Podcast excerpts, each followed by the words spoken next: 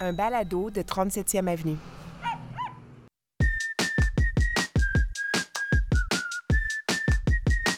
Le dimanche 20 novembre 2022.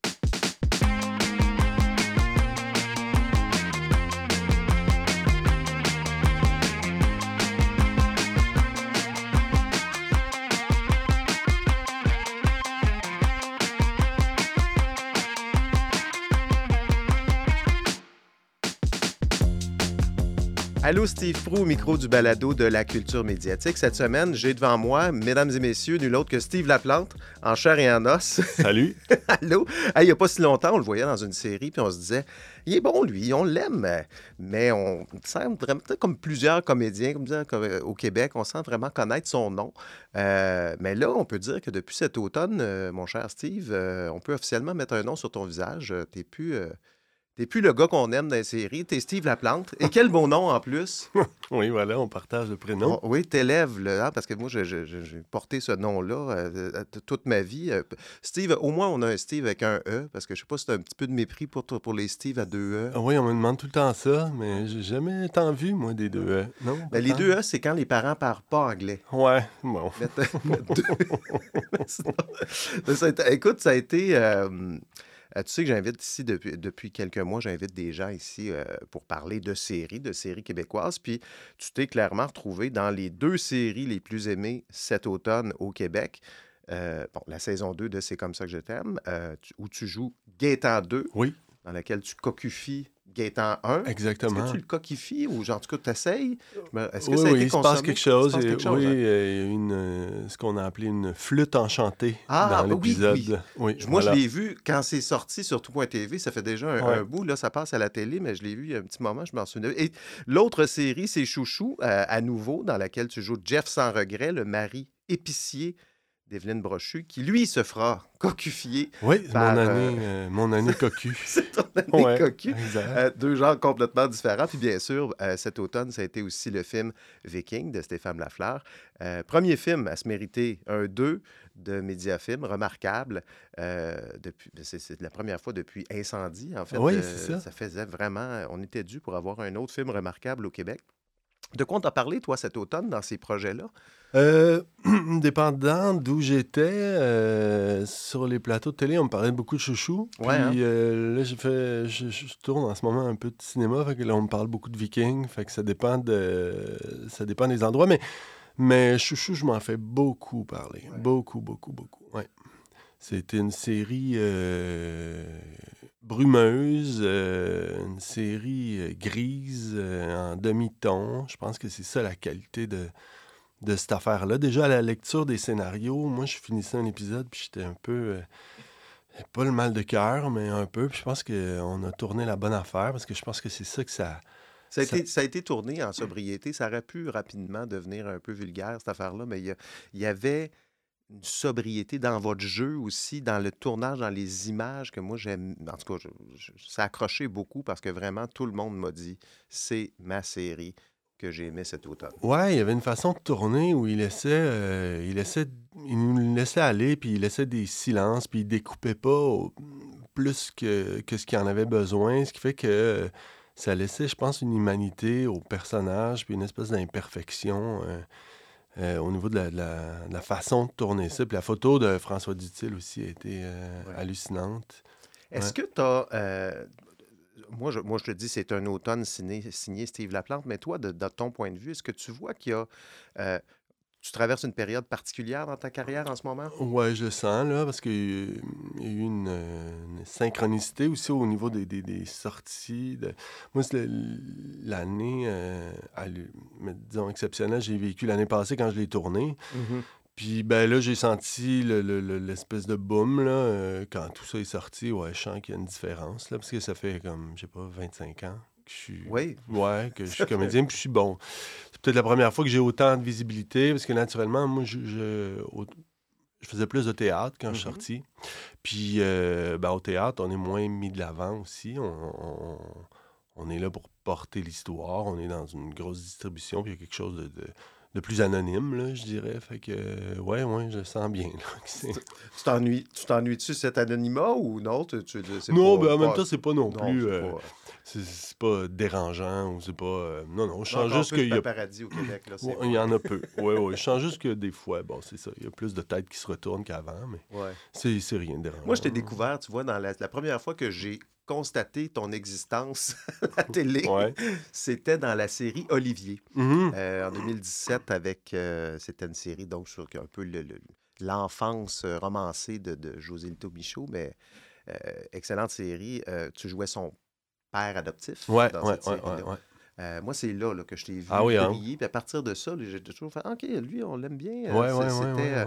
Mais tu sais, c'est assez récent. On peut dire que quand même, c'est vrai que tu es sorti de l'école en 96. Ouais, je exactement.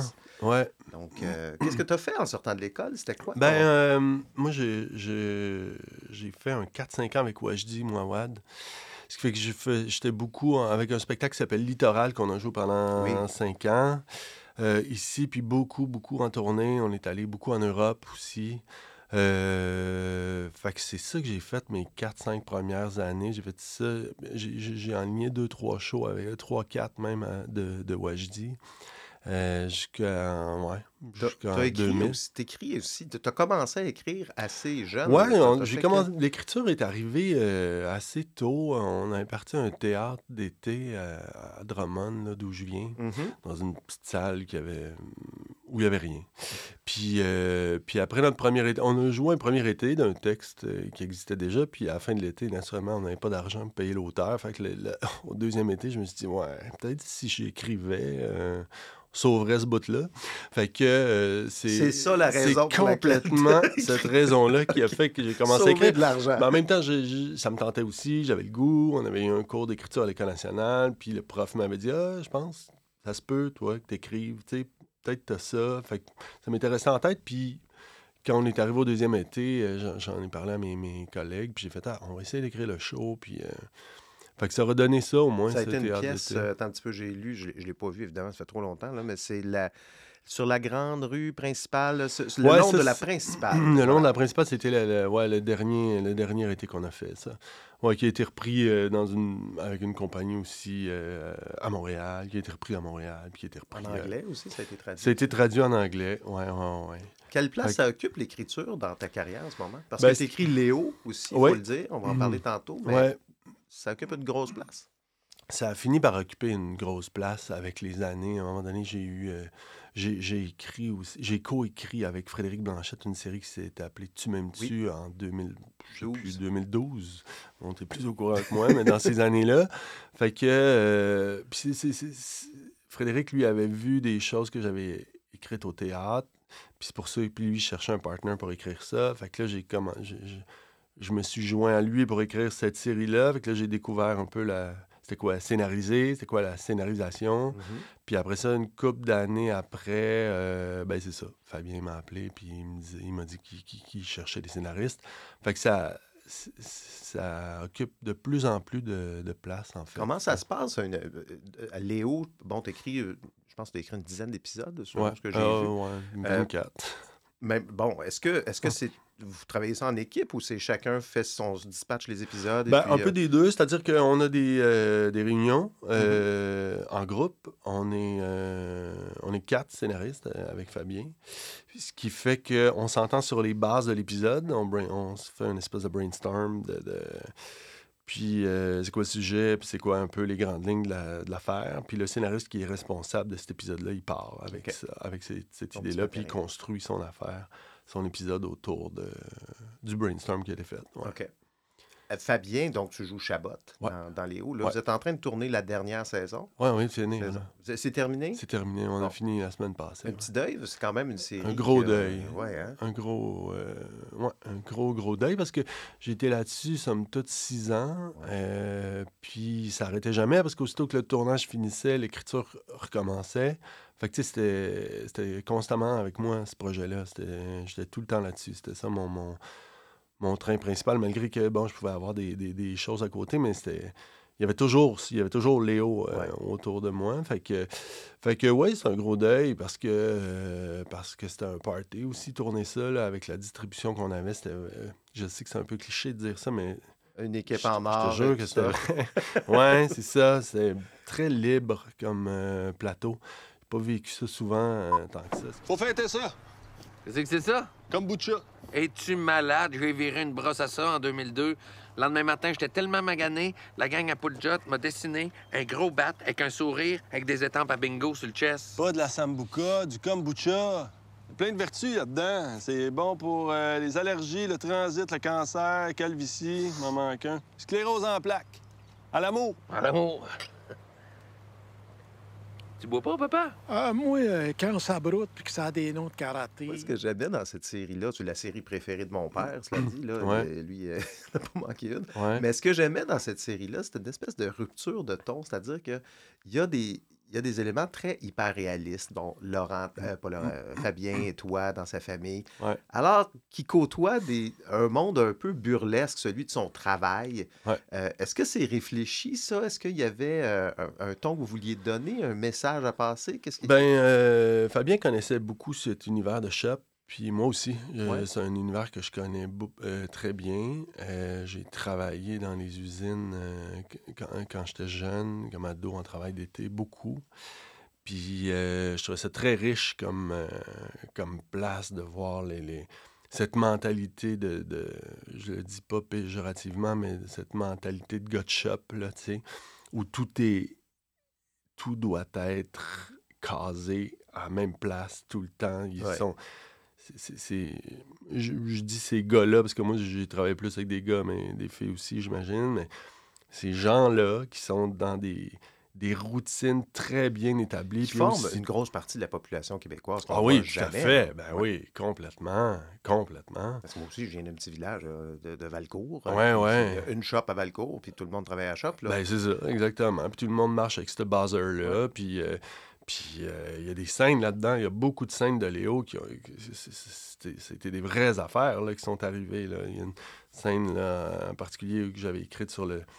C'était un Perrault, le, le, le personnage de Guillaume Cyr qui se fait voler sa place de stationnement Oui. par le nouveau boss, puis ça crée une espèce de patente. Mais Ouais, ça, moi, je l'ai déjà vu, là, j'ai déjà vécu à la shop. là.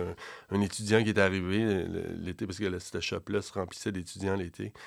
Puis un gars qui est arrivé, puis il avait pris la place de Quand parking. on change un petit peu la routine, boy. là, ça vient de démolir le avait système. brassé. Ça avait brassé. Il fallait trouver qui est-ce qui s'était parqué là, parce que ce gars-là qui avait cette place-là depuis, je sais pas, 17 ans, là, il est arrivé bien émotif ce matin-là. fait qu'il y a comme quelque chose de ça qu'on aimait, puis... Puis euh, Fabien aussi avait travaillé dans une espèce de, de- de- de shop, euh, gâteau vachon. L'amitié entre gars aussi, parce que vous, vous avez une belle, belle amitié, toi puis Fabien. Est-ce que Mm. vous vous connaissiez dans la vie? Que Ben, on se connaissait, mais pas tant. On est devenus des amis avec, avec ce projet-là. Avec ce projet-là. Ouais, ouais, ouais, ouais. Parce que, tu sais, cette amitié-là entre deux gars, euh, qui est pas... euh, deux gars de région. Moi, c'est moi, c'est c'est ce que j'ai aimé dans cette série-là. On, on dépeint un Québec qui existe et qui est la norme. Là, Mm. Je veux dire, tout le monde est comme ça, mais qu'on ne voit jamais ou Ouais. presque jamais à la télévision Ouais. de cette façon-là, de cette authenticité, dans cette authenticité-là. Je ben, c'était la volonté de, de, de Fabien. C'est justement ce que tu viens de dire. Il dit on les voit pas, ce monde-là, on les voit jamais. Puis lui, son univers, il était. Bon, on venait de, de ces one-man shows qu'il avait fait au Mhm. théâtre, puis, puis il était déjà. euh, il, il était déjà stagé dans ce, ce- ce décor-là. Fait que ça nous permettait de parler de, de- de ce monde-là, juste un peu décalé. Décalé, en tout cas, par rapport à, à ce qu'on vous voyait, disons, à la télé à ce moment-là. Euh, euh, je me souviens des discussions avec Fabien où il disait qu'il se reconnaissait pas, lui, à la TV. Je me vois pas. Je- je- je- Il y a plein de monde qu'on voit pas. Oh, là, on le voit pas mal. Là, Là, on le voit pas mal. avec cette... Là, on le voit pas mal, oui, effectivement. ouais. Ouais, il a amené ça. Euh, Avez-vous, euh, au Rap Party, avez-vous parlé de prochains projets? prochaines demain, le? Rap Party. Ah, c'est c'est demain. ouais, peut-être en parler. Oui, oui, il y a des choses, euh, il y a des choses dans les airs, euh, un peu embryonnaires pour le moment, mais oui, il y a des choses, dans- il y a des, des choses qui flottent. euh, mais on avait besoin de finir ça parce qu'on avait besoin de, de- de- de faire parler d'autres personnages. Je pense qu'on arrivait au bout de. Au bout de cette affaire-là. là, tu sais. on se disait, Léo, c'est un gars qui a, qui a pas de job, pas de blonde, pas d'enfant, pas. Puis là, à partir du moment où il se trouve une job, puis il se trouve une blonde, puis qu'il y a un enfant, puis on avait fait le Bon, tour pas peu- mal. ça me fait penser à Friends. C'est un peu la raison pour laquelle ils ont arrêté la série. C'était Ouais. supposé être des jeunes qui n'ont pas de job. À un Ouais. moment donné, Ah, c'est exactement Ouais, le même. ouais. À la différence que Léo, euh, a une grande évolution, mettons, sur les cinq ans. on voulait que ce soit un personnage qui bouge, justement. Parce que, parce que justement, il était stagé dans un, décor souvent où les choses sont figées. Fait qu'on voulait mm-hmm. un personnage principal qui fasse avancer les choses. Puis pas juste euh, Léo, mais toute la gang des vainqueurs, par exemple, qui est autour de lui. Pouliot, il passe de la saison 1, c'est plus le même gars à la saison 5.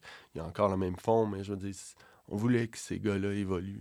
On va voir ça cet, euh, cet hiver. Ça, ça, passe cet hiver, c'est ça? Euh, oui, la saison 4 sort à la télé en janvier. Puis la saison 5. ça sort donc sur Club Illico. Oui, la saison 5 va sortir sur Illico après. Ouais. Chaque jour, vous allez recevoir des mémos individuels pour vous garder en phase avec votre double. Je vous ai fait imprimer le rapport d'hier. On est passé au calendrier martien. On a toujours des tensions entre John et moi. Un peu de frustration. Un peu de colère, peut-être. Je veux pas pointer du doigt. J'ai remarqué qu'il y a eu un petit relâchement côté hygiène corporelle, mais c'est quand même important de vous bien frotter. Steven puis moi, on se parle plus. Je pense que j'ai peut-être du désir pour Steven ce serait pas une bonne idée pour la mission. Ce qu'on est en train de faire, c'est plus grand que nous. Ils ont gardé aucune de nos suggestions. Ben voyons donc. C'est pour des gens comme toi qu'on a créé le programme de la Société Viking. Alors, dis-nous ce qu'il faut faire. C'est clair qu'en haut, ils sont plus capables de la sentir. En tout cas, si tu voulais démoraliser tout le monde, c'est très réussi. On commence à se demander si tu prends pas tout ça euh, un peu trop au sérieux. Ils sont en train de nous tester. Ouais, ouais, it's complicated. Moi aussi, je me demande un peu où ça s'en va tout seul. Je veux qu'on parle de Viking, parce que, bon, film que j'ai vu, euh, évidemment. Mm Soleil a appelé ça La mission sur Mars des pauvres. j'ai beaucoup aimé la... parce que on, a essayé d'expliquer ce film-là. Tu sais, j'ai vu Stéphane Lafleur expliquer le film. C'est un peu complexe. tu joues donc David, qui est un prof mm. d'éducation physique, qui est choisi avec d'autres candidats pour reproduire sur Terre les comportements d'un groupe d'astronautes envoyés sur Mars. C'était la première fois que tu travaillais avec Stéphane Lafleur? Complètement. Comment ça s'est présenté, ce, projet-là? Ça s'est présenté par un mail que j'ai reçu au mois de décembre, un an avant le tournage, avec Stéphane qui me dit un mail assez court Stéphane, c'est pas un gars que on s'appelle pas, on se texte pas, on se disait bonjour quand on se croisait, puis on se croisait très peu. fait que je suis arrivé au mois de décembre, puis je comprenais pas trop, euh, je trouvais, je, comprenais pas comment ça se fait qu'il okay. qui t'avait pensé à toi là. Qui avait pensé à moi, il dit lis ça, puis euh, puis donne-moi des nouvelles. Donc là, tu as reçu le scénario. Ouais. Dans un courriel, puis il m'a dit je t'offre ça. Puis là, j'ai lu ça, puis d'un trait. Souvent, les scénarios, c'est quand même assez long. Lire un mhm. scénario, ça mhm. peut être euh, ardu, les descriptions, descriptions de décors, descriptions de... J'ai lu ça d'une shot. Qu'est-ce qui t'a accroché dans le scénario-là? L'originalité, euh, le ton de Stéphane, euh, puis d'Éric Boulian qui a coécrit avec lui, puis l'évolution du récit, parce que Stéphane fait des films assez fait des films d'ambiance. Euh, mais dans Viking, on dirait qu'en plus de son ambiance, à lui, je ne sais pas si c'est aussi l'arrivée d'Éric Boulian qui a coécrit avec lui, mais, mais là, il y a une évolution aussi dans le récit. Puis je trouvais qu'il y avait des twists dans ce scénario-là complètement hallucinantes. Puis, puis l'originalité du, de l'histoire à la base, je comprenais pas comment il avait fait pour trouver... Euh, où, il ça? Mais c'est souvent ça, lui, ses affaires. Tu fais, oui, mais comment il fait pour penser à ça? C'est ce qui fait aussi son... Son, ouais, puis son unicité, puis son... Euh, fait que c'est comme ça que ça s'est présenté. Je l'ai rappelé, je vais être écoute, je capote. Euh, puis je comprenais pas, parce que j'avais jamais fait de cinéma, moi, vraiment, à part des... Il joue dans Cheech, c'est ça? Ouais, mais vraiment des, petites affaires, là, rien de, de, rien, pas de, de rôle, d'importance. Fait que je, je, comprenais pas. Il te l'a pas dit pourquoi il a passé à toi? Je sais pas, je suis rentré. À un moment donné, il m'a dit que j'étais j'y étais rentré dans la tête. Euh, je sais pas pourquoi. Il m'avait déjà vu jouer au théâtre, ça, je savais. Là, qu'on, bon, puis c'est comme ça aussi, je pense qu'on on s'est rencontrés euh, au théâtre. Euh. mais pensais jamais que j'étais rentré dans sa tête à ce point-là. Bon, Bon. coudonc. Coudon. Tu euh, tourné avec lui, tu as déjà dit que bon, il n'y a pas de place à l'improvisation, semble-t-il. Avec. Tu as dit ça au TIFF, euh, Ouais. petite entrevue que vous aviez fait là-bas. Tu as dû calmer ton clown un peu parce Ouais. que tu jouais trop. Ouais. Euh, Parle-nous un peu de, la, de la- de sa direction d'acteur. C'est très, c'est extrêmement précis ce qu'il veut. Oui, c'est très très précis. Puis comme c'est dans une comédie, j'ai quand même joué, beaucoup- euh, j'ai quand même fait pas mal de comédies, ce qui fait que malgré le fait que je savais quel ton de jeu il fallait qu'on ait, il y a certaines scènes où ah, je poussais juste un peu trop. Ok. euh, C'était comme un réflexe d'aller d'aller puncher puis d'aller chercher le punch. Fait qu'il fallait souvent, il fallait qu'il me ramène. Puis je faisais Ah oui, OK, OK, OK, OK. Mais de. de, de... Puis là, oups, des fois, je ramenais trop. Fait que c'était très, très, très précis ce qu'il voulait. Euh, c'était extrêmement. euh, Ouais, il fallait se parler. Puis, ou se parler, ou même euh, des fois, il coupait, je le regardais. Puis là, euh, je savais euh, juste par son body language. Je savais qu'on l'avait pas. Là, on n'était pas dessus. Là, Pourtant, mais- il y a dans ce film-là, comment ça s'appelle Den- Denis Hull, c'est ça? Le, Oui. le- le- mais moi, je l'appelle Monsieur Crackpot. là, Oui, mais- oui, oui. mais qui, lui, est, est hilarant. Il était aussi dans son autre Ouais, film. ouais, En terrain dans- connu. En terrain connu, qui voyage Puis dans Continental aussi. Bon, ouais. c'est un peu toujours dans, dans ses films, mais lui, c'est un peu le comic relief de ses films. là. Ouais, complètement. Très payant comme personnage. Très, très, très payant. Puis, puis Denis a, a bien aussi, ben, comme il a déjà aussi travaillé avec Stéphane, complètement euh, dans le ton. Puis, Ouais. euh, ouais. Très bon film. ouais. Il y a, euh, bon, les critiques sont assez unanimes pour dire euh, que c'est un, un petit bijou. J'en ai entendu une qui est moins, qui a été moins unanime, c'est euh, Hélène, Hélène Faradji, pour ne, pour ne pas la nommer, euh, qui se posait la question, puis je te pose la question, qu'est-ce que ce genre d'histoire-là dit du Québec? Qu'est-ce que ça dit de nous? Est-ce que c'était... Est-ce que ça, c'est un film qui aurait pu être fait dans n'importe quel pays? On- souvent, quand on a un film québécois, on se dit, bon, c'est un peu un miroir de notre société. Hmm. Qu'est-ce que ce film-là dit du Québec? Je sais pas si ça dit quelque chose du Québec. Je pense que ça dit quelque chose de, de l'humain, en tout cas. Euh, je pense que euh, David, c'est un gars qui croit tellement à ses... qui, qui croit trop à ses rêves. Je pense qu'il y a trop d'attentes par rapport à... Il idéalise une espèce de patente euh, sur, lequel, euh, sur laquelle il va se péter les dents euh, complètement. Tu sais, c'est ça l'histoire de ça. Je- cette histoire-là dit plein d'affaires. Puis c'est drôle parce qu'en en le présentant, ça revient beaucoup sur oui, mais c'est quoi le message? Oui, mais c'est quoi le. le- Puis on était comme, ben, c'est une histoire, tu sais. C'est- il était une fois ce gars-là qui, qui avait ce rêve-là sur lequel il, il accordait vraiment beaucoup trop d'importance. Puis c'est un, un accident de char. là. Ouais, Après, c'est quoi le message? Moi, il y a plein d'affaires que, que je retiens de ça. La personne à côté de moi va retenir autre chose, comme n'importe quel film ou n'importe quelle œuvre. Je sais pas pourquoi cette- ce film-là en particulier me donne... euh, amène ces questionnements-là tant que Ben, ça. Moi, tu vois, le- quand, quand je suis sorti du film, je me suis dit. Bon, c'est un film de science-fiction, mais Mhm. avec zéro budget. Il n'y a pas d'effets spéciaux, il n'y a pas rien de ça, mais on est dans le registre de la science-fiction. Je me suis dit, c'est comme de la science-fiction à notre portée. C'est-à-dire que nous, les Québécois, on ne pourrait pas jouer dans Star Trek. Ça n'aurait pas d'allure qu'une gang de Québécois aille explorer l'univers. On est, on est comme pas là. Ben, je veux dire. euh, C'est un peu ça. Ben, on est ben, l'équipe que. B.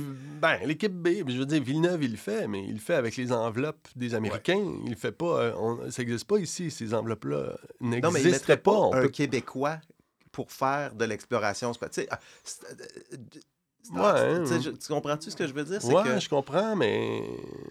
Je comprends, mais je. je- je- pense que si on avait ces, ces moyens-là, on pourrait le faire, puis on trouverait pas ça si weird. Non. Euh, Ben, j'ai pas l'impression. on est Je- tellement habitué de voir de la science-fiction américaine qu'on Ben, dirait... parce- Oui, mais ça coûte, ben, ça coûte ouais. très. je veux dire, Ça on n'a pas ces budgets-là. Téléfilm n'a pas ça. On n'accorde pas cette importance-là à la culture euh, ici, ou en tout cas au cinéma. Je- je- je- on n'est pas là-dedans du tout. Fait que c'est pour ça que les créateurs, ils vont pas. Puis quand ils vont, ben. ils- S'ils veulent faire leur film, puis s'ils veulent que ce soit en 3D à un moment donné, puis que ça reste pas juste euh, euh, une affaire dans leur tête, ben, à un moment donné, à, à l'écriture, il faut que tu trouves des twists Mhm. pour que ce soit réalisable, ta patente. Sinon, ça va, ça va rester dans ton ordi.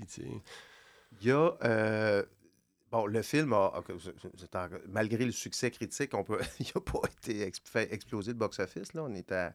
euh, bon, on ne dira pas les chiffres, là, mais euh, ben, il y a l'effet pandémie. Là, sais, il y a quand même le. Cette en même temps, pandémie. c'est-tu, c'est-tu une fatalité quand on se fait un film québécois? On se dit, bon, tu sais, regarde, ça va, ça va vivre en salle, là, mais on ne fera pas des millions avec ça. puis C'est pas, le, pas important, dans le fond, dans, dans le processus. là. Je sais pas. Moi, euh, j'arrive. euh, tu sais, j'ai fait trois films là, euh, Ouais. dans la dernière année et demie, deux ans. J'arrive dans ce milieu-là. Je, je suis encore bien vert, puis je, suis en- je découvre encore cette affaire-là. Tu sais, je, je, je fais plus de télé, puis plus de théâtre, mais le cinéma, c'est une nouvelle affaire. Une nouvelle gang, c'est du nouveau monde, des nouveaux discours. Mais oui, j'entends ça. J'entends, ça va mal. Le monde ne va pas voir nos films, le monde. Bon. Euh, une fois qu'on a dit ça, tu sais, je voyais, euh, je sais plus quand, hier, ou en tout cas dernièrement, que euh, Arsenault allait sortir, Arsenault et Fils, le film de Raphaël Ouellet, Allait sortir euh, sur Crave. Tu sais, euh, après, c'est la diffusion de l'affaire, tu sais, qui va peut-être changer. euh, c'est peut-être ça qui va être appelé à changer. Tu sais, les gens se déplacent plus en salle, mais non, ils ont des 60 pouces dans leur sous-sol. je veux dire. On fait juste donner l'exemple du film. tu sais, il y a un film québécois sur Netflix il y a Jusqu'au déclin. trois ans, jusqu'au déclin, Ouais. Qui a été vu. Ça a été Ben le ouais. film le plus vu de l'histoire du Québec. Ben, C'est sûr, il- Ah, ça. la diffusion est accessible, puis on paye déjà pour ces plateformes-là, que la majorité du monde a. Fait que, moi, je pense que oui, le cinéma est menacé, la- le cinéma en salle, hein, la diffusion de, de- sur grand écran, ça, je pense que oui, est menacé. Mais, euh, mais moi, je pense que le monde a encore le goût de voir des films. C'est juste qu'ils ils vont l'écouter chez eux, sur C'est- leur plateforme, puis ça va être ça, puis... Puis c'est ça. Puis il y a la pandémie, mais il y a l'inflation. Dans le sens qu'aller euh, au cinéma à deux, ça, te coûte quasiment 50$, pièces Hmm. si tu bouffes un peu. Puis ça fait que. euh, Es-tu déçu de ces chiffres-là ou ça, te préoccupe pas du tout, toi, cette... euh, Euh, bon, ça me préoccupe pas du tout. Non, je peux pas dire que ça me préoccupe pas du tout. Euh, mais mais ça m'étonne pas non plus. Bon, Dans le sens qu'on. Mais, mais tu vois, en même temps, je dis ça, puis tu sais, Viking, il, y a un distributeur en France, tu sais, il va avoir une sortie en France, tu sais, fait que on sait pas, tu sais. Puis là, Stéphane, il se promène dans les festivals, il y a Mhm. plein de monde qui voit ce film-là en ce moment, qui sont pas dans les chiffres qu'on a là, tu sais. Puis les, les, les, les- quand il va sortir sur les plateformes, il va avoir d'autres, tu sais, il va avoir, à un moment donné, c'est ça, tu sais, il va être diffusé à la télé probablement, tu sais. Bon, le Radio Can vient de tirer à la plug, c'est le gars-là, OK, il y a des raisons que je peux comprendre là-dedans, mais moi, j'ai hâte de voir la place qu'ils vont accorder à ça, tu sais. Ouais, je sais plus quel chroniqueur, je pense que c'est Cassivi qui disait, ben, si, vous en- si vous voulez en faire une place, euh, je sais pas, prenez le jeudi soir, puis mettez une slot au lieu de le passer euh, le vendredi soir euh, dans la case de 11h30 le soir, quand le monde s'en va se Ben, coucher, monde- ben, mettez-le à euh, 8h. Radio-Canada, c'est un autre sujet, là, mais j'ai l'impression qu'ils mettent tout ça sur le dos de tout le monde en parle. Oui, mais on en parle à tout le monde en parle. On en parle de parle, livres à tout le monde en parle. ouais. bon, OK, on va écouter tout le monde en parle. on va faire ça. Tu euh, t'es pas mal occupé. Tu, tu disais que tu commences euh, en film. Je, je voyais, tu as trois films en chantier en ce moment. Coco Ferme. Tu joues Joseph Armand Bombardier? Joseph, oui, ça, c'est vraiment un caméo. euh, Ah, un tout petit caméo, là. Je- je-. On met pas d'attente là-dessus. Mais oui, j'ai participé à ça. C'est les, les, les- Un nouveau compte pour tous. Oui, c'est les, les- Wow. euh, le, le, le brand de- des comptes pour tous a été racheté. Ouais. Puis Ça, c'est le premier de cette. euh, La nouvelle mouture. la nouvelle mouture des comptes pour tous. Fait que toi, tu fais un petit caméo là-dedans. Oui, tout à fait. Tu joues vraiment Joseph, Je l'inventeur joue du vraiment l'inventeur du de- skidoo qui est mort. qui est mort. C'est ça. Je suis rendu à jouer des morts. voilà. Autre mort que tu joues, ben, Ouais. tu joues pas ça. Ben, vampire humaniste cherche suicidaire consentant. Qu'est-ce que c'est cette curiosité? C'est, Tu es en train euh, de tourner ça en ce moment. Oui, je viens tout juste de commencer. J'ai commencé euh, hier. Ouais. Euh, c'est euh, un film de Ariane Louis XVI, qui est une fille, une cinéaste qui a fait beaucoup de courts-métrages. Ça, c'est son, son premier long. Ouais. Puis, euh, ben, rapidement, euh, c'est l'histoire d'une euh, jeune vampire qui, euh, qui est absolument incapable de, de- de- de- mordre euh, les gens parce qu'elle aime trop les humains. OK. Puis moi, je, je joue. C'est euh, pour enfants, c'est pour adultes, c'est quoi? Je, je pense que c'est pour adultes. OK. C'est un scénario très accessible. C'est un, film euh, coming of age, mais, mais Ariane a une cinématographie qui est, qui est pas. euh, elle fait pas des films de cinéparc. Là. Ok. C'est beaucoup plus recherché que ça, que sa, sa cinématographie. Fait que j'ai bien hâte de voir. euh, Tu joues quoi ça-? Je joue le père de cette petite-là qui essaie de la convaincre. oui, oui, oui. Avec des dents. Ah, avec ouais. des... Ouais, ouais, c'est le fun de. de Ça faisait longtemps qu'on n'a pas vu des vampires. Ben, à- depuis. euh, c'est quoi le film Carmina? Carmina, c'est un nom qui revient souvent sur le plateau. Oui, Voilà. exactement. Et il y a aussi euh, Simple comme Sylvain. Oui, Euh, film de Monia Chakri. Monia euh, Qu'est-ce qu'elle avait fait? C'était quoi son nom de film C'était Elle a fait Babysitter puis La femme de mon frère. La femme de mon frère. Oui, exactement. Et là, ça, ça, ça, c'est en tournage aussi ou c'est terminé Oui, c'est en tournage. Là-dessus aussi, j'ai. Un tout petit rôle. Ouais, j'ai un tout petit rôle. Euh, moi, j'avais fait Babysitter avec Monia, puis pendant qu'on faisait Babysitter, on a eu bien du fun ensemble, puis elle était en train d'écrire ce, ce, ce film-là. Fait qu'elle m'a offert un. Un petit rôle. Ouais, ouais, je joue son chum euh, à elle. Monia, elle a un petit rôle aussi dedans. puis- Co-scénarise, ça j'ai vu ça encore dans ton CV, Ouais. avec Stéphane Lapointe, Frankenstein de Oh Bergerac. boy! Hey, t'es à date, là? Wow! t'es complètement à date. Je sais pas où t'as pris ça. Dans ton CV. C'est très embryonnaire. Ah là, on est très, trop- très ben, tu le embryonnaire. mets dans ton CV, moi j'en parle. Ah, mais je savais pas que c'était. C'est pas moi qui ai mis ça dans le CV. Ouais, on appelé à l'agence. Bon, fait de ça. on- Ça, c'est un projet que- où on plante des graines, puis euh, on, on est en- on est même pas en train de les arroser. là. On fait juste les lancer, puis En on cas, va voir titre, ce que est- ça le titre pousse. est, le titre est intriguant, ça Ouais. je peux le dire. Attachez-vous même pas au titre pour le moment. Ouais. bon. Écoute, merci beaucoup, Steve, de ton passage aujourd'hui. Euh, pour ceux qui n'ont pas encore vu, Chouchou, c'est disponible sur nouveau.ca jusqu'au 1er décembre, ainsi que sur Crave. Viking, encore au cinéma. Je l'ai vu au cinéma Beaubien. Ah oui, on me dit que euh, c'est plein, là. Il y a quelqu'un qui m'a envoyé une photo avec le poster marqué écrit complet dessus. Ben, courez, courez-y, Oui. euh, parce que ça ne restera pas euh, si longtemps que ça. Ça fait quand même euh, quelques semaines. Ah, ça fait un mois. euh, ouais, ouais. Puis les... je sais là, que tantôt on parlait de diffusion, puis que oui, il y a les plateformes, puis il y a 60 pouces, mais, mais les images de Sarah Michara là-dessus, ça vaut la Ah peine oui, de le voir sur un grand écran. Euh, euh, J'en ai pas parlé, mais vous avez tourné ça en, en Alberta, Calgary, à- en banlieue de Calgary, un, un drumheller qui est une espèce de Oui, trou dans oui, les oui, oui, plaines. oui, oui, oui. euh, Il y a des fossiles. Oui, plein de fossiles de dinosaures. Toute la ville est basée sur une espèce d'industrie touristique de, dinosaures. là, avec des dino- Mais c'est très, très beau, là, mais c'est drôle, très aride. je pensais que c'était au Texas. Je sais pas pourquoi, que c'était Ouais. tourné. euh, Il voulait, euh, il voulait qu'on aille, euh, je pense, à- dans le coin de Salt Lake City au début, mais pour des raisons de COVID puis d'assurance, on pouvait pas se déplacer là. Fait qu'ils ont trouvé cette alternative-là. OK, bon. ouais. Donc, oui, Viking, dé- dépêchez-vous d'aller le voir au cinéma, c'est important. Et sinon, ben, c'est pour c'est comme ça que je t'aime, c'est sur tout.tv, Exact. la saison 2. Va-t-il y avoir une saison 3 de cette série-là? Oui. Gaëtan 2 va-t-il revenir? Sais pas encore? Je peux pas trop en parler, je veux pas trop. euh, je veux pas tout pour les gens qui l'ont pas vu. Je pense pas qu'il va revenir, en deux. Ça serait, ça serait très étonnant. Je me souviens pas, il meurt pas. à la fin, il? Ouais, À la de la là. saison 2, il meurt? Ben, il y a beaucoup de monde qui meurt. à la fin de Ah la oui, ah oui c'est vrai. Ah, ça, fait trop longtemps que j'ai. J'aurais dû un- rafraîchir un peu mon... dans un grand carnage. Oui, oui, oui, c'est... je me rappelle. Hey, merci beaucoup, Steve, de ton Merci temps beaucoup aujourd'hui. à vous. Bye bye. Bye. Ben voilà, c'est tout pour cette semaine. Merci d'avoir été là.